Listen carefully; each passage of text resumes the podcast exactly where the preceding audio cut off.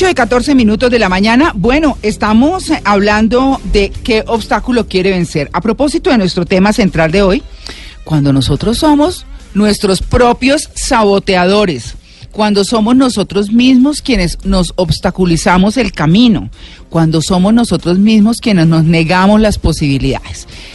Para eso hemos invitado, como les habíamos dicho desde el comienzo, a Silvia Ramírez, que es coach, autora de Felicidad a prueba de oficinas. Hola Silvia. Buenos días. Oiga, ustedes que estaba de Madonna allá en la Feria del Libro, ¿no? Disparada, no lo puedes creer. Se quedaron 100 personas por fuera del auditorio, Ah. una firma de libros grandísima. Bien. Chévere, ¿no? Sí, sí, no, es que cuando yo vi esa cantidad de gente, pues yo me hacía la loca y hacía caras, no, normal, pero en la cabeza pensaba, soy Madonna.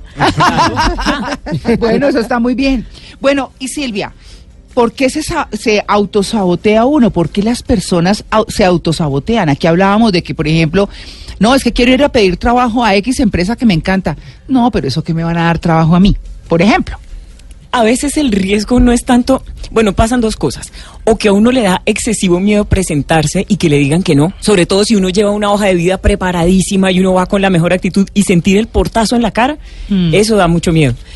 Pero curiosísimamente, a veces da más miedo que sí lo contraten a uno. ¿Cierto? Porque es que, claro, porque estoy es de acuerdo con eso. Yo digo, "Ah, ¿y si me contratan? Allá cómo serán los compañeros y cómo será el jefe y cómo es la cosa del almuerzo, si hay horno microondas para calentar el almuerzo o no, cómo es. A veces lo peor que le puede pasar a uno es que se cumpla el sueño, pero por una sola razón. Ojo con esto, el ser humano tiene mucho miedo de la incertidumbre. Si uno aprendiera a ponerle el pecho a cosas frente a las cuales no tiene un libreto, seguramente se embarcaba en sueños más grandes. Bueno, ahí está. Entonces, digamos que es miedo más a la incertidumbre de por sí, pero Sí. también hay cosas aprendidas, ¿no? Porque puede uno ver en su casa que los papás tienen, de- por ejemplo, esa forma de pensar y son, como dicen, de esas cadenas que hay que romper, ¿cierto? Tal cual. Bueno, ¿cuáles son las formas de sabotear, de autosabotearse? Bueno, a, pro- a propósito de esto que acaba de decir María Clara, cuando uno en la casa le han dicho que no. El director de la Universidad de Disneylandia, por ejemplo, contó que cuando él estaba pequeñito fue a Disneylandia y está, claro, el parque de Disney, pero al lado está el resort. El Sí. hotel ese es súper bonito. Divino, sí. Y él se quedó mirando y le preguntó al papá, ¿por qué no nos quedamos allá? Y el papá le dijo, no, cariño, este no es un lugar para nosotros. Y pasaron los años y él se quedó convencido de, este no es un lugar para nosotros. Dijo, pasaron 30 años, ahora resulta que yo trabajo al lado de, la- de los directores de Disney, yo coordino la Universidad de Disneylandia y mi esposa me dijo, ¿por qué no nos quedamos en el resort? Y él dijo, no, cariño, ese no es un lugar para nosotros. O sea, se le quedó el software, así que la esposa tuvo que hacer la reserva y hacer una cosa para que él fuera capaz de entrar a un hotel que desde pequeñito le habían dicho que no. Ve. Entonces, lo primero que uno que tiene que mirar para dejar de sabotearse es que los papás de pronto con buena intención, sobre Sí, todo de prevenirlo claro. a uno de dolores, le dijeron que aquí había cosas que uno no podía lograr, para Sí. que uno no se metiera y, y se tuviera que devolver. Usted sabe que, que Silvia estaba escuchando por estos días, bueno, que están los muchachos presentándose a la universidad y demás. Y entonces las grandes universidades, eh, digamos, reconocidas y renombradas, que son costosas, como los Andes, por ejemplo, bueno, como en fin, como todas las, las que conocemos que son privadas, pero también eh, eh, la nacional, que es una pública muy importante, la UIS, en fin, hay muchas universidades importantes. Entonces uno ve la mentalidad de los papás cuando empiezan, eh, por ejemplo, dice, no, es que yo quiero entrar a los Andes. Pero nosotros no somos adinerados. Usted no puede entrar a los Andes. O sea, no. Estudie en su realidad. Váyase para la nacional. No, perdón. Eso no es. Es decir, cuando. Porque se escuchan muchas cosas. Entonces, entonces decía, pero ¿por qué no? Es que las universidades tienen becas. Sí, pero su realidad no es esa. Nosotros no somos de plata. Eso es solo para superdotados. Claro, no. Entonces, las becas. Claro, y el tema, entonces, no, pero un momento, yo tengo buenas notas y puedo aplicar. Sí. Porque sepan ustedes, a propósito de todas estas, que esas universidades tan costosas tienen muchas posibilidades de becas. Claro. Vayan y averigüen, y, si, y averigüen, y si tienen buenos promedios lo hacen. Entonces, ahí el papá le está diciendo, no, no, no, mijita, eso, como el de Disney, pues, ¿no? Sí, usted, teniendo las facultades, las notas, las capacidades y todo, le está diciendo, no, usted vaya a estudiar donde le toca. Ahora, ¿quién dijo que una persona adinerada no puede estudiar en la nacional? Claro. Perdón, Mm. es una, es una de las dos mejores universidades de este país. ¿Qué importa? Claro. ¿No? Y esto se concreta en, pongámoslo como en, en un dicho, ¿no? Uno se sabotea cuando cree que hay una única forma de hacer las cosas. Ah. Eso es. Por ejemplo, para poner un, un ejemplo más cotidiano, los spas, tan ricos que son, ¿no? Que le hacen a uno masajes, baños, mas- mascarillas. Mm. Y hay gente que puede que nos esté oyendo en este momento que dirá, a mí me encantaría, pero es que esa cosa es muy cara. Pues haga de su baño un spa casero. Entonces vaya a la cocina, aliste el pocillo con aceite de almendras, un poquito de azúcar morena, con eso se va a hacer la exfoliación. Listo. Y se pone la Ponga musiquita música. chévere, Sí. apague la luz de esa nefasta blanca que alumbra mucho, apáguela, póngase dos veladoras de la de la Virgen, póngase usted dos blancas y cree la atmósfera. Con esto lo que le quiero decir es, no se trata de resignarse. O sea, no se trata de convencerse de que uno nunca podrá ir al spa. Se trata de tampoco sentarse a esperar a que uno tenga en el banco la plata que se necesita para hacer cosas que uno quiere. O como decía María Clara, eh, optar por las becas. O la otra, nunca, como hasta en este punto de la historia de la humanidad, habíamos tenido tantos recursos gratuitos en Internet. ¿Cierto? Universidad YouTube, YouTube University, métase ahí, ahí hay tutoriales para cualquier cosa. O sea, realmente a veces es la pereza. Sí. Sí. Así que si no es en la universidad no puedo estudiar. Mentira. Y hemos hablado también aquí en el programa Silvia de Oyentes de Coursera, una Ah, la gratuita. oportunidad que usted tiene para hacer unos cursos en las mejores universidades del mundo en español y los cursos son gratuitos.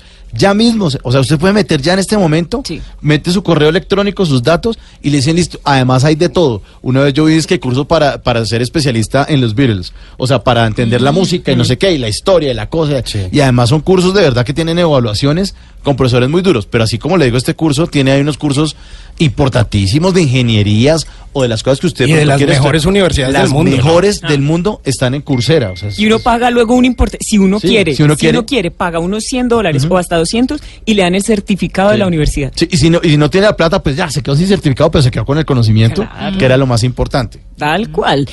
Ahora, una cosa súper peligrosa y es otra modalidad de ese saboteo es que pasa mucho ahora. Como todos estamos adictos a la felicidad y adictos al Ay, positivismo, estoy de acuerdo. entonces cuidado con confundir actitud positiva con hacerse el loco. Entonces se los explico con ¿Cómo un es? Eso ejemplo. está bueno.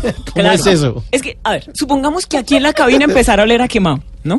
Entonces, el que se hace el loco, que es lo que les digo que no hay que hacer, empieza a decir, bueno, uy, huele a quemado. No, pero eso no es nada, eso seguro, no, eso no es nada. Bueno, sigamos haciendo el Y ya programa. le está quemando la punta de la Cuando se oreja. dio cuenta, se incendió la emisora. Eh, por ponerse con el cuento de la actitud positiva. En cambio, una, perdón, con, haciéndose el loco, ¿no? En cambio, una persona que tiene actitud positiva es, bueno, como, hey, está oliendo a quemado. Mauricio, usted sabe qué es lo que está oliendo, pero rápido, miremos. Busquemos. Claro. Exacto. Seguro no es nada, pero busquemos y asegurémonos. Lo digo porque, como he dicho en otras ocasiones, en condiciones normales nadie gana 18 kilos de peso en una noche. Fue un kilo que uno ganó y uno le... Ah, eso corrámosle un botoncito al cinturón. Claro. Cuando uno se da cuenta ya le tocó comprar una correa nueva. Claro. Claro. Eso, los problemas, por regla general, no nacen grandes. No, todos en una, evolución. Yo, yo siempre lo asocio como con echar barriga, que uno se va engordando y se encuentra a los seis meses con alguien, oiga, está hecho una marrana. Y uno, no, pero yo me veo normalito. Pues todos los días se ve en el espejo, pues no se da cuenta de que está volviéndose grave algún tema. Tal cual. Y eh, aquí pega muy bien esa historia que de pronto algunos conocen del sapo que cayó en la olla con agua, que tenía agua tibia. ¿Hirviendo? Agua, no, agua fría. Ah, fría. ¿No, se con- ¿No saben la historia? No, no, Entonces cuéntala, se las cuento rápidamente. Póngale cuidado. Había una vez una rana que estaba en la ventana de una cocina. La señora de la casa puso una olla grande en el agua. Eh, perdón, una olla grande en el fogón. Mm. Como el agua estaba fresca, pues la rana saltó y les gustó y empezó a nadar. Conforme pasaban los minutos, el agua pues iba ganando temperatura. Cuando se puso muy caliente, la rana se quedó así quietica. Haga de cuenta cuando uno se va a meter a un jacuzzi muy caliente, que uno se mete así despacio. Listo. Cuando ya se incorporó, siguió nadando. Por ponerse a hacer eso, el agua alcanzó los 100 grados de temperatura, rompió en hervor y la rana ¡pa! Moraleja, los problemas de nuevo no nacen grandes. O sea, pasaron muchas cosas, pasaron muchos minutos. Yo alcancé a sentir el, el quemonazo y me hice la loca. Cuidado con confundir hacerse el loco con tener actitud positiva. ¿Ve? Es, Sí. es- es que es súper Claro, importante. claro. Buenísimo. Sí, cuando uno decide ignorar, no, pero eso, Quedarse eso es que está hoy de mal genio, pero no, Claro. no, no, eso, no, uno tiene que también, y el corazoncito se lo dice, lo que decíamos antes, es que hay una percepción interior propia que le dice a uno las cosas, y uno dice, bueno, miércoles, pero, pues, ¿por qué no? ¿Cierto? Sí. Hagámosle, lancémonos. Como decíamos antes, eh, pues, golpear no es entrar, pero lo peor que puede pasar es que no abran. Claro, ah, y ahí el archienemigo suele ser el ego, porque fíjense en esto que no es tan obvio. Uno dice, no, el ego solamente hace que yo le apunte a metas grandes. Mentiras, el ego es el que hace que yo no le apunte a metas grandes, porque a mi ego le da mucha vergüenza hacer el ridículo. A mi ego le da mucha vergüenza. Claro, imagínense que yo me ponga, no sé, eh, a, a- a contar que me voy a proponer a, a una beca, para seguir con el mismo ejemplo, y que le hice el escándalo a toda la familia y que luego no me la dieron. Ante la posibilidad de hacer ese tamaño de oso Sí. del papelón. Que dijo que iba a viajar y todo, alista los papeles. Yo hoy pasa a universidad y le hacen despedir a los amigos y no, no lo recibieron. Tal cual. Oiga, pero Silvia, ¿Y usted qué? Pero- no, no, es que de pronto viajó el año entrante. no, no lo recibieron. oiga, ¿por qué esa bobada de estar pensando siempre en los demás antes que en uno mismo? Así. Ah, Yo le llamo jugar para la tribuna. Es una tontería estar jugando para la tribuna. Mire, salvo que usted viva en el mundo del espectáculo y en serio usted tenga que vivir dando espectáculos, cancelado eso.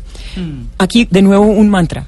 Querer gustar a todo el mundo desde el punto de vista profesional es muy desgastante, sobre todo en esas empresas donde uno tiene que rendirle cuentas a varias clases de jefes. Entonces, usted tiene que saber de antemano, ah, bueno, pero no solo esto, los emprendedores también. Cuando uno sale con un nuevo producto, uno tiene que saber de antemano que a unos les va a encantar y a otros les va a parecer una basura. Uno no puede gustarle a todo el mundo.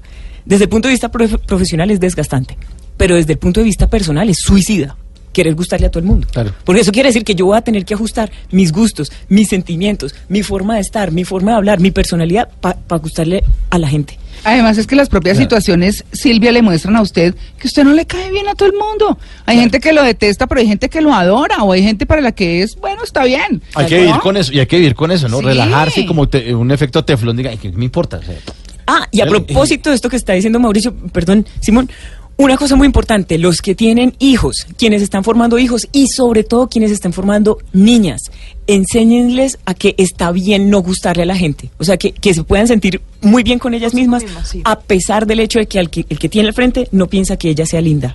Eso es, no hay que gustarle a todo el mundo. Sí, además que también me parece importante destacar que está bien embarrarla, que está bien tener mil errores y que con eso finalmente Pues usted de ahí se aprende, aprende, ¿no? claro. O sea, porque hay mucha gente como, no, ay, no, y si eso me sale mal. No, embárrela, todo Silvia, bien. el, el tema este del autosaboteo es hereditario, o sea, uno le puede heredar a los hijos eh, autosabotearse y uno puede tenerlo en, en la mente heredado de los papás. tanto en la mente como en el ADN. Entonces vamos por dos partes. Primero, empezando por el principio de la pregunta, efectivamente, si ustedes se fijan en una cosa, los niños no hacen lo que uno les dice que haga, sino lo que ven que uno hace. Mm. Entonces, si un niño ve, sobre todo los que son papás, pónganle cuidado a su estado mental cuando regresan a la casa. O sea, cuando un niño de 6 años, 7 años, ve a su papá volver a, la casa absolutamente derrotado, arrastrando pues el portafolio. O sea, claro, o sea, Esos trancones. Tal cual, maldiciendo. Es que este jefe, no sé qué, esta ciudad. Esa es la idea que el niño está muy tiene. difícil. Entonces, como el niño ha visto hacer eso, pero sobre todo, como el niño ha visto que el trabajo es equivalente a eso, con toda seguridad lo va a reproducir cuando sea grande, incluso si está en un trabajo que le gusta. Eso por una parte. Pero por otra parte, y es lo interesante, la neurociencia, la biología, la medicina, la física cuántica, todas las áreas del conocimiento han demostrado que de verdad las células tienen memoria emocional. Fíjense en esto. Cuando uno tiene una abuelita, por ejemplo, sobre todo las abuelitas maternas, póngale cuidado. Cuando la abuelita es como depresiva, es casi fijo que uno tiene esa inclinación a ser Claro. depresivo. Entonces, es verdad que eso ahora. Es verdad que yo puedo tener esa información en las células, pero eso no quiere decir que yo esté condenada a ser depresiva. Y la puede cambiar. Claro, yo puedo decidir cambiar eso. Eh, ¿Y cómo sé que eso puede pasar? Pensemos, no hay dos personas con la misma identidad genética en el mundo como unos hermanos gemelos. ¿Sí lo han visto? Que los visten igual, los llevan al mismo colegio, la misma cantidad de amor. Y cuando uno va a ver, uno es un calabazo, se porta mal, le pone agujas en, el profesor a la- en la silla al profesor, bueno, y el otro es juiciosísimo. Los dos chinos tienen la misma información genética, el uno es juicioso, el otro no. ¿Esto qué tiene que ver con usted en relación con lo que acabo de decir? Todo. Puede que usted venga de una familia que por generaciones haya tenido el software derrotado, usted puede escoger cambiarlo. Eso le da una inclinación, no se lo impone. Bueno, ¿qué obstáculo quiere vencer? En nuestra pregunta de hoy, en arroba Blue Radio Co, numeral en Blue Jeans. Cuéntenos, nosotros vamos leyendo aquí los tweets, estamos con Silvia Ramírez hablando de cuando uno es su propio saboteador.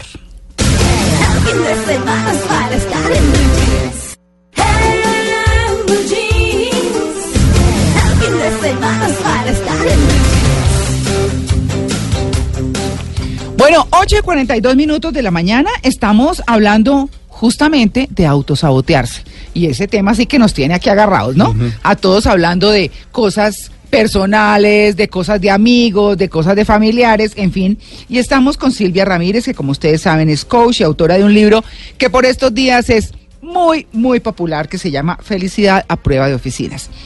Silvia, eh, cuando uno se, cuando, digamos, cuando uno se sabotea, o cuando uno mismo se cierra el camino, empieza como a hacer un curso progresivo de tirarse todo, ¿no? Claro, y de irradiar a toda la gente que uno tiene, la- ah, es porque esa es la otra cosa, ¿no? Las emociones sí que son contagiosas. O sea, el que dice, decimos, vamos a Santa Marta de paseo, no, eso está muy lejos, eso hay ocho- 16 horas de camino fijo, nos intoxicamos. Caramba, pero Sí, o sea, las emociones son contagiosas. Y a propósito de las emociones, una forma muy sencilla y muy triste de autosabotearse es esperar a que las condiciones externas cambien para que yo me pueda sentir feliz. Cuando uno puede Uy. cambiar las cosas, ¿no? Exactamente. Sobre todo cuando yo puedo empezar por cambiar mi mundo interior. ¿Sabes? Vamos con un ejemplo. ¿A ustedes no les ha pasado que están en un velorio, por ejemplo, y que uno está sinceramente triste? O sea, uno está Sí. acongojado por, por la persona que se murió, pero alguien dice una cosa chistosa y a uno le da un ataque de risa y uno no puede parar. Ujú. Eso está demostrando una cosa. Las circunstancias, o sea, uno siempre, mejor dicho, un estado emocional siempre se puede cambiar. Que lo menciono porque hay mucha gente que dice, pero Silvia, me van a rematar la casa, me dejó mi mujer, se murió el perro, ¿cómo quiere que esté feliz? Y sin embargo, sí quiero que esté feliz. Entendiendo una cosa, uno de verdad no puede escoger las cosas que les pasan. Si uno pudiera escoger, no se habría muerto el perro, no se habría ido la señora. Pero sin lugar a dudas, uno se puede escoger lo que se dice en esa voz interna, que entre otras cosas, todos tenemos que nos están narrando las cosas que pasan. Por ejemplo, ahora mismo, quienes nos están oyendo, Mm. cuando oyen algo que les gusta, seguramente la voz interna va a decir, ah, vea, bueno eso, chévere para anotar. Mm. Cuando uno oye algo que no le gusta, ah, esa vieja, cambiemos el dial de la emisora. Eso es. Lo que quiero decir es, si uno no toma el control de esa vocecita interna, se está autosaboteando sin lugar a dudas. Las cosas que pasan no tienen por qué determinar la forma como yo me siento. A, a ese crítico interno hay que dejarlo que hable un rato, pero, o sea, como para que se, se- se desahogue, ¿no? A ver, diga qué es lo que tiene que decir. Ajá. Mire, esto le va a salir mal, usted es un perdedor. Ya, listo, ya lo dejé hablar, ahora cállese, que ahora el control es mío. ¿no? Qué importante esto, Mauricio, porque si no se le deja hablar, porque es que fíjese, otra vez, la adicción al positivismo que hay en estos días hacen, hace que cuando el crítico interno empieza a hablar, o cuando el dañaparche interno también que dice, nada, esta no sirve, entonces toca asfixiarlo, como coger un bebé y, y asfixiarlo con una almohadita, ¿no? Para que no llore. Exacto. No se nos ocurre hacer eso. Lo que acaba de decir Mauricio es muy importante. Sí hay que dejarlo hablar. Y si hay que dejar salir la mala onda, lo que pasa es que no hay que dejar que se quede pegado. ¿Por qué lo digo? Porque si uno se acostumbra a que cuando siente algo feo, de una vez lo bloquea, o que cuando está haciendo un juicio, de una vez lo bloquea, el precio que uno paga es bloquear en general todas las emociones. Si usted se acostumbra a, bloquear las emociones feas, va a bloquear las lindas. Se los menciono porque hay mucho directivo de empresa que me dice, mire, para yo poder llegar hasta este punto a ser el presidente de la compañía, yo tuve que ponerme el cuero duro, tuve que acostumbrarme a bloquear las emociones. Cuando yo le digo, venga, hablemos de, de su vida personal. Por ejemplo, su relación de pareja, ¿usted está casado? Sí. De 1 a 10 en términos de satisfacción. ¿Usted qué tan feliz se siente con su esposa? Dice, uy Silvia, yo no podría estar más enamorado. Tres. ¿Cómo? ¿De 1 a 10? ¿Tres? ¿Por ¿Tres sobre diez? Exacto. No, qué horror. Pero es que Podría él se estar más acostumbra- enamorado. Tal cual. Y el calificación 3, porque él se acostumbró a no sentir. Entonces eso es. Y, y con este mensaje es que quiero dejarlos en este momento y es, no se acostumbre a, asfixiar lo feo, porque el precio que usted paga por eso es asfixiar lo lindo. Uno se, se desensibiliza. Uno toma decisiones hasta en el amor. ¿En qué sentido? Yo decido que amo a esta persona, que voy a luchar por esta persona, voy a luchar por esta relación y con esta relación sigo. Porque tomé la decisión de construirla y de seguir adelante. Y el amor también es una decisión. Pero entonces esto desemboca en dar por sentadas las cosas, que es otra forma de sabotearse. Una forma también muy triste y, y- y- y mu- y muy peligrosa. Aquí les propongo una cosa. Mm. Pensemos en esas cosas que nos gustan de nuestra vida en este momento, o incluso que no nos gustan tanto, pero de las cuales depende nuestra vida en este momento. Por ejemplo, la familia que hemos construido, pues porque nuestra estabilidad emocional depende de eso. El trabajo. Cuando uno empieza a dar por sentadas las cosas, es como dejar una matica sin ponerle agua. O sea, la, la matica necesita agua todos los días. Y lo, lo importante aquí es que recordemos algo. Piense usted hacia atrás cuánto rogó, cuánto imploró, cuántas oraciones hizo por tener esas cosas de las que ahora usted ni siquiera se, se acuerda. Es, es una forma muy triste de perderse lo lindo que es la vida. O sea, porque, a ver, una forma muy bonita de, par- de parar, de interrumpir los patrones del autosabotaje es el agradecimiento. Cuando uno por la mañana, antes de salir de la cama y antes de meterse en el tráfico y eso, hace un repaso rapidito, tampoco es un repaso así de, de autoayuda, no, no, no, rapidito. ¿Cuáles son las cosas que son chéveres en mi vida ya mismo? Mm. Fíjese que de eso uno saca combustible para seguir adelante en el día. Si usted se pone a dar sentado, ah, con el amor, como lo estaba diciendo María Clara, si usted se pone a dar sentado, a dar por sentado, que porque usted tiene un anillo en el dedo anular, pues si ya se casó con esa persona, de ahí para adelante el amor está asegurado, usted se descuida físicamente, usted se descuida intelectualmente. Mm. Ah, y una cosa muy importante, Mm. aunque la otra persona lo quiera a uno mucho, esto va a sonar... eh, ¿Terrible? Sí, como de baja frecuencia, pero, pero es así. usted siempre tiene que darle a la otra persona una razón por la cual quiera estar con usted. Claro. O sea, siempre... Para ah, que qué la, cosa tan buena. para que la otra persona quiera estar con usted, usted no cometa el error de apelar a lo buena gente que es la otra persona, a lo amorosa que es. No, señor. Acuérdese, usted tiene que representar o seguridad emocional, o ser una razón de orgullo, o ser, o sea, usted dele a la otra persona una razón para que se quiera quedar. Cuando usted se relaja en eso, no se, no se sorprenda cuando le propongan el divorcio, cuando le pidan la carta de renuncia. Silvia, una forma de autosabotearse es tenerle miedo a la perfección, a sentir que todo está bien y decir como, uy, cre- siento que algo puede fracasar en cualquier momento. Me, me da mucho miedo que todo esté perfecto en mi vida. Estoy bien Es desastre como cuando, uno amor, se, negocio. como cuando uno se Algo ríe, malo puede uno se pasar. ríe mucho durante el día dice, uy, algo malo va a pasar. Claro, Sí. después sí. de la risa viene el llanto, dice. Ah, por ejemplo, eh, ojo, es- es- este aporte de María Lourdes es clave aquí en relación con lo que decía Simón, porque es que uno lo acostumbran a pensar que de eso tan bueno no dan tanto. ¿Cómo fue que, que dijo María Lourdes? Después de la risa viene el llanto. Ahí está, hagan el favor de revisar todos los dichitos esos de la sabiduría popular, que ahí lo que hay es un, pocotón de mentiras tremendamente peligrosas. Loro viejo no aprende a hablar, con ese Eso, cuento, entonces personas claro. de 45 años no estudian inglés, que porque están primero uno con 45 años no está viejo, pero segundo está demostrado que uno a cualquier edad puede aprender cosas. Estoy perfectamente de acuerdo. Sí, totalmente. Pero antes de irnos a ese tema, Estoy esperen porque es que Simón propuso una cosa que es bien chévere. Y es, le tengo miedo a que todo me salga bien. Saquémonos de la cabeza la idea de que uno no puede tener todo. Sí puede tener todo. Ahora, es cierto que yo no puedo ser perfecta en todo. Entonces aquí la invitación es a estar en el punto medio. Se los digo porque los libros de autoayuda... Por eso es que casi no me gustan, porque le dicen a uno que la vida perfectísima Sí, es no. posible. Yo tampoco es así.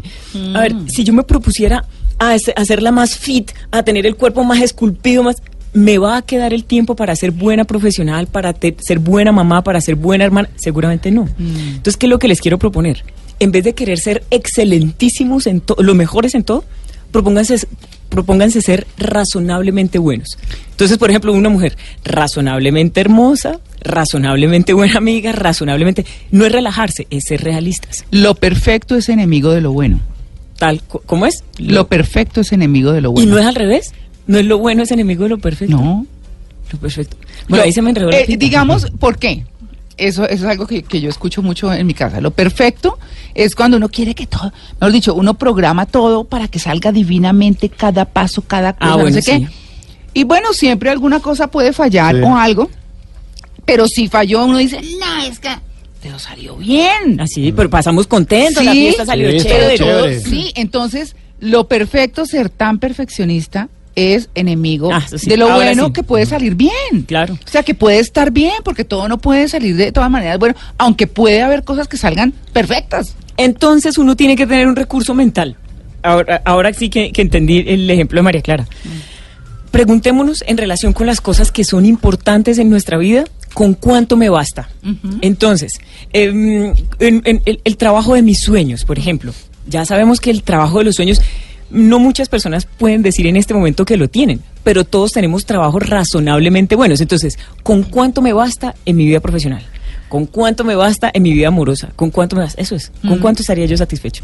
Eh, yo quisiera preguntarle a Silvia, eh, ¿nos autosaboteamos como país? Porque es que aquí, eh, Peckerman, entonces gana un partido. Ah, Peckerman, presidente, ese es. Mete mal. Ay, que lo saquen ya, ese ya no sirve para nada. Entonces, como que todo lo vemos como en blanco y negro y no nos damos cuenta que hay matices y que a veces James, como todo en la vida, pues no puede meter todos los goles perfectos y tiene días malos, como todos. Nos autosaboteamos a nivel cultural, así, dando esos bandazos tan duros, sobre todo es porque estamos permitiendo que alguien más determine cuál va a ser nuestro estado de ánimo. Que es lo mismo a escala pequeña que cuando me dicen, pero yo cómo me voy a sentir bien con esa mala cara que me hace el jefe. En- un momentico, si le tomamos una radiografía a esa circunstancia, lo que está pasando es porque el jefe, que no soy yo, que es otra persona, hizo la cara que se le dio la gana hacer, entonces mi vida se amargó. Lo mismo con lo que está diciendo Mauricio. Entonces, porque la selección hoy no salió con nada, no solo no ganó, digamos que hubiera tenido un juego desastroso, entonces nosotros fracasamos como país. a- tanto a escala macro como micro, el mensaje importante es usted no se deje imponer el estado de ánimo por las cosas que pasan. Porque esa es la forma más sencilla de desempoderarse. Silvia, ¿cómo vencemos eso? Denos unos tips para quitarnos de la cabeza tanta bobada. O sea, entendiendo, sin, sin ser idealistas, ¿no? Ajá. Entendiendo que nos podemos equivocar, que nos pueden cerrar la puerta en la nariz, que todo no va a salir perfecto, pero tampoco podemos llenarnos de negativismo frente a todo, que afecta una negación de algo, claro que afecta. Pero, pero ¿cómo, cómo mantener ese, esa, esa programación en el cerebro de, oiga, pues tengo que insistir, tengo que seguir trabajando. En esta oportunidad no fue, vamos a seguir trabajando para que sea. O sea, ¿cómo hace la gente, nuestros oyentes que estén interesados en saber eso, cómo logran vencer tanta cosa negativa en la cabeza? Bueno, primero tiene todo que ver con lo que estaba diciendo Simón ahorita que estábamos fuera del aire y es, Silvia, ¿usted qué piensa de esa gente que ha tenido un software limitado, bien sea por la circunstancia social en la que nació o por lo que le han dicho sus papás, por la razón que sea, y que de pronto va y se lee un libro de autoayuda o a un curso o lo que sea y amanece con la mentalidad del ganador? Y decía Simón, yo creo que eso tiene que ser un proceso, ¿no? Efectivamente tiene que ser un proceso. Porque cuando uno, aquí el- la consigna es no dé el paso más largo que la pierna. Cuando uno se embarca en metas que no son naturales, cuando uno no quiere, ah, esa es la otra, cuando uno no quiere seguir el paso número uno, el paso número dos, el paso, sino que quiere uno saltarse al paso número cinco, esa es la forma más sencillita de caerse. Claro. Entonces, para empezar a vencer eso, lo primero es empezar a considerar que una vida más chévere sí es posible. Y se los digo por una razón. Pensemos en cualquier objeto que tengamos nosotros cerca, un vaso, un lapicero, el mouse del computador. ¿Cuántas veces se han creado esos objetos? Se han creado dos veces. O sea, la vez que se fabricó ciertamente, pero la vez que la persona que lo diseñó lo fabricó en la cabeza. Funciona con objetos, funciona con nuestra vida. Para poder empezar a vivir una vida más chévere, lo primero es que usted se visualice viviendo esa vida chévere que usted quisiera vivir. A veces nosotros de verdad es que no hemos salido porque no conocemos el mundo. Entonces entre a internet y busque fotos de sitios que a usted le gustaría buscar, que, que le gustaría visitar, entre, que su profesión le gustaría em, proyectarla. Entonces entre y mire a ver cómo se ven los abogados de la barra de abogados de Nueva York, para sentir que el mundo es más grande. Lo primero. Lo segundo es que uno de verdad quiera más. Porque, mm, pongámoslo con un ejemplo. Si el carro que yo tengo es un Renault 4 modelo 1950, 70. eh, eso 70, que prende rodado hacia abajo, se recalienta, de todo, y a mí me parece que el carro está bien, pues si a mí me gusta ese carro, ¿yo voy a tener motivación para querer cambiar de carro? No. pues no, No. porque me parece que está bien. Entonces, lo, lo segundo que es muy importante, quiera más, o sea, mm, prográmese a, eh, permítase un poquito de ambición en su vida, es lo que le quiero decir. Tercer paso que a mí me ha funcionado muy bien es crea en que usted tiene los recursos necesarios para lograr las cosas. Vamos a decirlo despacio. Mm, por ejemplo, hablar inglés. Yo nunca he estudiado inglés, pero hablo inglés porque aprendí sola viendo muñequitos, que ese sí es mi caso en la vida real. Aprendí viendo muñequitos cuando estaba pequeñita. Mm. Si usted me pregunta ahora, Silvia, ¿usted habla ruso? Yo, no. ¿Pero usted cree que puede aprender ruso? Yo, "Cl- Claro, o sea, yo no hablo ruso, pero yo sé que si yo me siento y me, me Mm. empeño, así como aprendí inglés, pues aprendo ruso y en general cualquier idioma, porque yo tengo fe en mí. La audiencia, cada uno de los oyentes, con lo que sea que se le dé fácil, usted tiene que pensar que así como tiene esa habilidad para hacer esa cosa, puede tener habilidades nuevas para hacer otras cosas. ¿Por qué se los digo? Porque si yo no creo que sea posible que yo tenga ese atributo o esa habilidad, ni siquiera voy a empezar. Claro. ¿Sí Claro. ven? Entonces vamos en el paso número mm, Tres. Paso número cuatro. Distinga entre la motivación positiva y la motivación negativa. De nuevo con un ejemplo. Supongamos que mm, queremos tener un Ferrari. Una cosa es que yo quiera tener un Ferrari porque me parece chévere la marca, porque, porque de verdad yo le vengo siguiendo la pista, porque el motor es bueno, por, por lo que sea. Pero otra cosa es que yo quiera tener un Ferrari para demostrar en mi barrio que yo no soy el zarrapastroso. otra Sí. cosa es que yo quiera, exa- otra cosa es que yo quiera tener el Ferrari para ir a restregárselo a esa china con la que yo quería salir hace 10 años y la china no me paró bolas porque me dijo que, que yo era un arrastrado. Entonces, fíjense, cuando la motivación es negativa, o sea, como cuando uno, en el fondo, digámonos la verdad, cuando uno lo que quiere es vengarse, o sea, cumplir una meta para vengarse y restregársela a otro, Está en la olla. Está en la olla porque esa motivación Sí. no le va a durar. Sí. La motivación que dura en el largo plazo es esa que le hace pensar, caramba, haciendo esto la voy a pasar mejor. Lo hago porque quiero ser un mejor yo. Eso es. Entonces ese es el punto número Cuatro. Cuatro. Y el punto número cinco, para Sí. terminar. Sí. La ley del tope. Sus, esta ley nos dice, sus posibilidades de éxito están determinadas por la cantidad de éxito que usted sea capaz de concebir en su cabeza. Un ejemplo rápido, los hermanos McDonald's, los que se inventaron las hamburguesas McDonald's.